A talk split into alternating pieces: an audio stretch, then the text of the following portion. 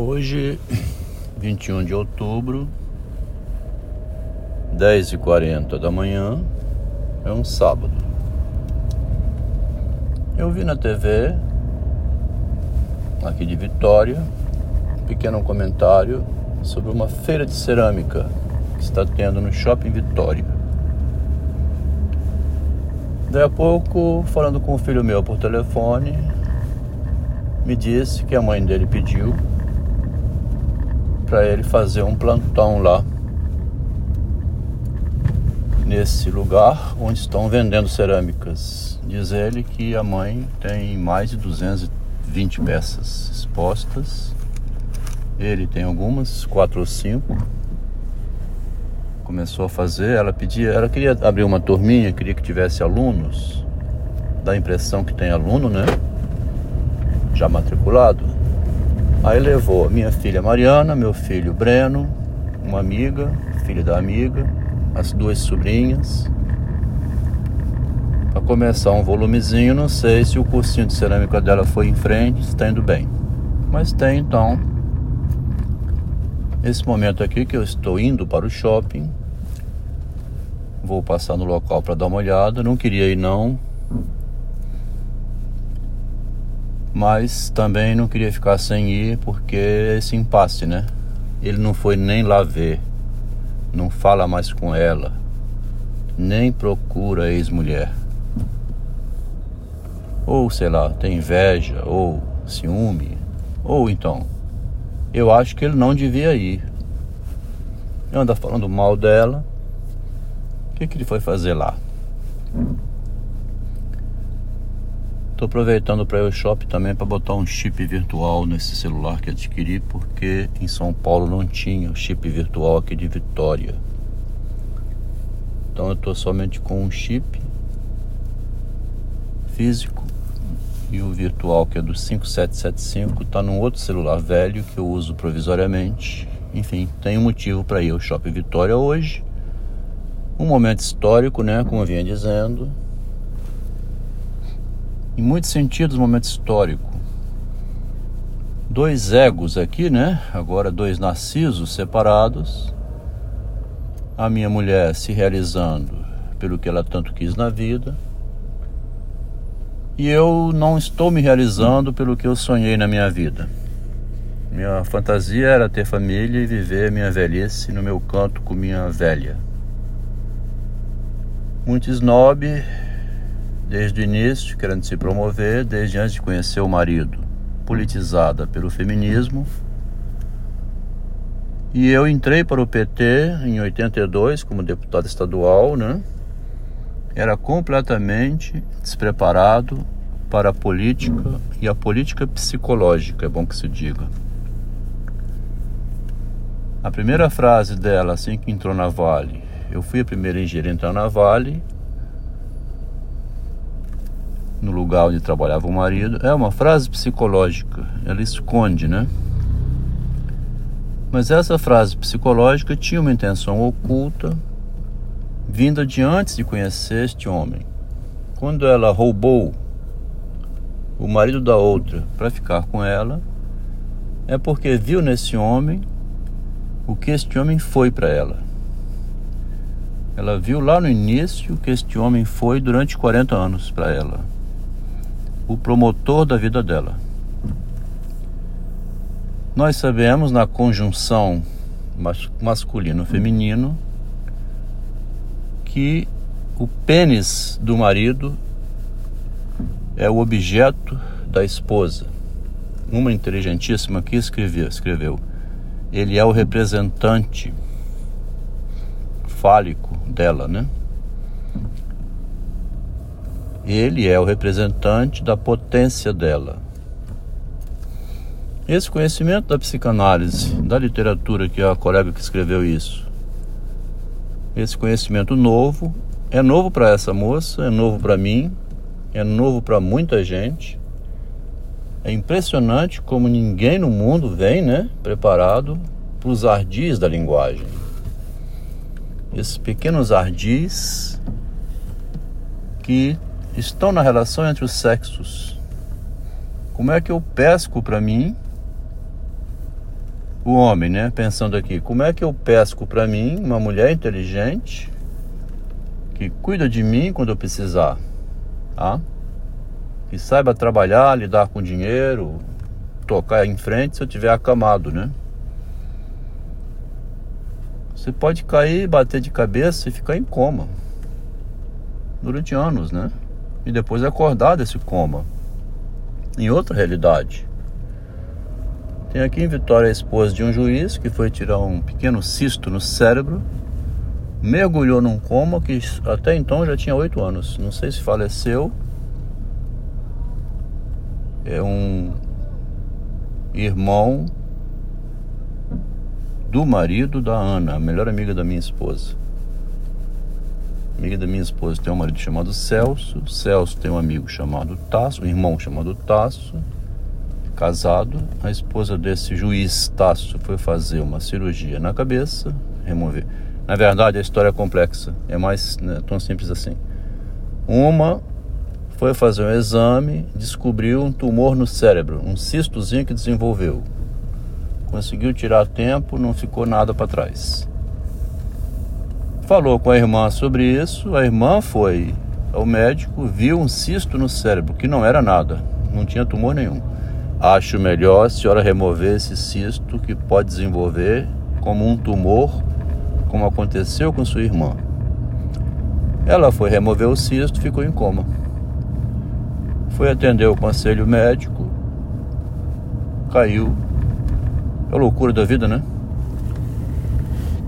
Então, voltando aqui, essa ardilosidade da linguagem, em que o homem ou a mulher pode estar em coma, esse senhor, juiz, ficou com a mulher dentro de casa com três enfermeiras indo lá cuidar. Finalmente ele mudou para outro apartamento, arrumou outra mulher e naquele anterior fica, ficava a, a ex-mulher dele em coma, ou primeira mulher, de quem ele não pôde separar-se porque ela estava em coma. Mas como não funcionava como esposa também, ele arrumou uma que funcionava, né? Então é prático, né? Esse lado da praticidade está sempre envolvido com o lado sedutor, que nós estamos estudando muito esses dois elementos da linguagem, né? Os dois níveis da linguagem. Como que uma mulher escutou um pequeno alerta, você tem um cisto na mente, na cabeça. Sua irmã de um cisto virou um tumor, foi removida, ela está ótima. O seu cisto pode se desenvolver num tumor, acho melhor resolver. Vamos tirar. Quando ele foi tirar, a agulha entrou errado, feriu outro lugar, deu um sangramento lá, um coma. Entrou em coma. O que, que é o coma, né? Coma não é AVC, que, que é o como ninguém sabe. Caiu diante desse jogo de palavras, da sedução de se manter vivo, evitar uma doença, como tem também as cirurgias estéticas que a pessoa vai fazer e sai de lá horrorosa. Esse é o narciso com medo da morte, tentando sobreviver, acaba precipitando a própria morte. Então, hoje um dia especial, 21 de outubro de 2023, né? sábado, estou a caminho do shopping, onde vou colocar o segundo chip, chip virtual, nesse celular novo, fazendo essa narrativa que diz: a minha engenheira, né? A minha mulher, meu, meu amor, né? O grande amor da minha vida, hoje exerce o que gosta, né? nos dois sentidos, inclusive. Gosta de não estar mais com o próprio marido. Gosta de fazer a arte, no caso a cerâmica, e a arte que ela exerceu uma vida inteira, que era a arte da palavra, a arte de iludir o marido para trabalhar por ela. Essa arte da palavra com o marido não usa mais. Parece que agora está se aproximando do governador do estado já mandaram algumas fotos. Teve aniversário de um rapaz que ela estava nessa cerimônia, abraçado com o governador do estado do Espírito Santo. O meu filho disse que o governador do estado do Espírito Santo, Renato Casagrande, já esteve lá na exposição de cerâmica. O que ela anda né, fazendo, talvez, a busca de poder do governador, de proteção, seria contra, seria uma forma de se proteger, a tentativa de pedir proteção, a fragilizada, né? Contra qualquer ato do seu marido. No caso aqui, ato simbólico, né? Que é o ato de publicação do livro. Estando ligado ao governador, né, fico mais me vigiando sobre o que eu escrevo nesse livro. Que livro é esse? O livro autobiográfico que narra como que uma engenheira, antes de conhecer o esposo, vislumbrou nele o homem que daria tudo o que ela queria na vida. Filhos, renda, patrimônio, projeção social, no final, o desejo de realizar o que ela queria, para então ela meter o pé na bunda dele. Já tinha um direcionamento é, psicológico próprio, né? E um direcionamento político pelo estudo do feminismo num grupo de estudo da mulher antes de conhecer o esposo. Tinha pensamento próprio de que a gente deve dominar o outro, mas dominar por dentro de tal maneira que o outro faça aquilo que a gente quer que seja feito. Essa frase, frase magistral dela estão nas anotações dela de 1977, 76, com 19 anos de idade, como as frases do Freud que nós estamos lendo, né? Nós estamos lendo as anotações do Freud, como o Freud era inteligente desde os 18, 19, 20 anos de idade. Ele não teve a mesma inteligência do Machado de perceber a vaidade, né? o narcisismo dele, pela inteligência, como maneira de se projetar socialmente. O Machado não. O Machado não, o Freud percebeu isso e aproveitou logo no início, e o, e o Freud não percebia o seu desejo de sucesso como manipulando ele por dentro. Assim como a feminista, né? Ela tinha a traquinagem da linguagem desde jovenzinha. Quando entrou no movimento feminista, aí que ela aprimorou mais ainda a sua malandragem com as palavras. E aquela frase original dela, né? Fora do do feminismo, que era de cunho próprio, né?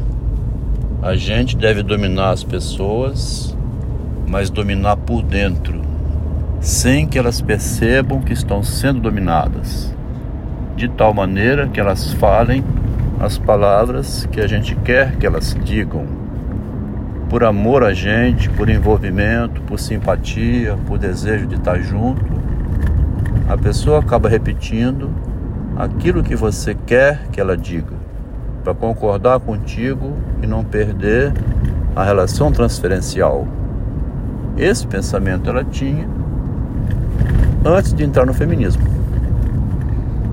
Quando entrou no feminismo e descobriu a política né, de dominação da mulher sobre o homem, que já tinha, mas agora na vida prática, né, autorizada por discurso de palanque, quando viu o engenheiro casado confidenciando com ela, ao alcance dela, ele passou a falar as palavras que ela queria, justamente como ela escreveu no caderno.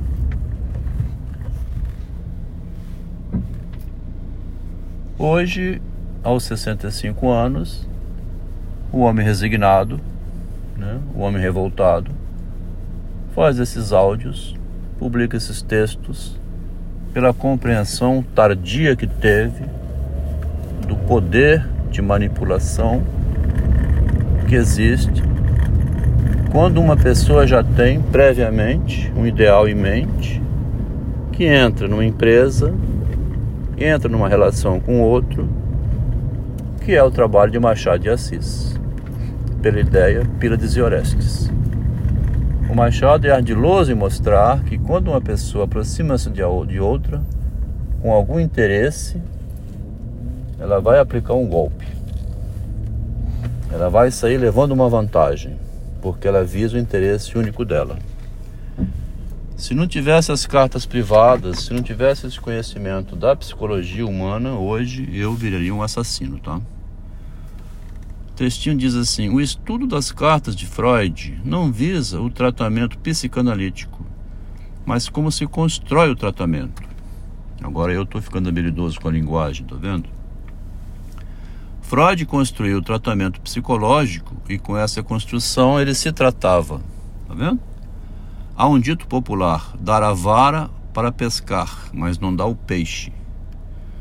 Tendo o modo como Freud construiu, é possível construir o próprio tratamento.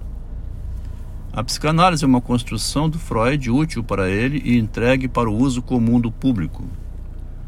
Significa dizer que Freud era um narciso que não mostrava uma tatuagem no ânus para atrair atenção muito mais que isso, foi um Narciso que deixou uma psicologia para ser estudada. Quando introduziu o narcisismo, Freud decepcionou-se consigo mesmo, pois a psicanálise deixava de ser uma ciência objetiva, mas continuou sendo uma ciência subjetiva. Revela o oculto a quem se investiga por meio dela. Revelar a si próprio e aos demais o que se encontra oculto é um ganho de consciência o inconsciente é aquilo que passa oculto para a própria pessoa e que depois pode se revelar.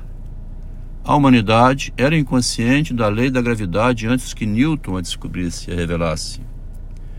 Conhecer os conceitos é importante, é por onde todos começam.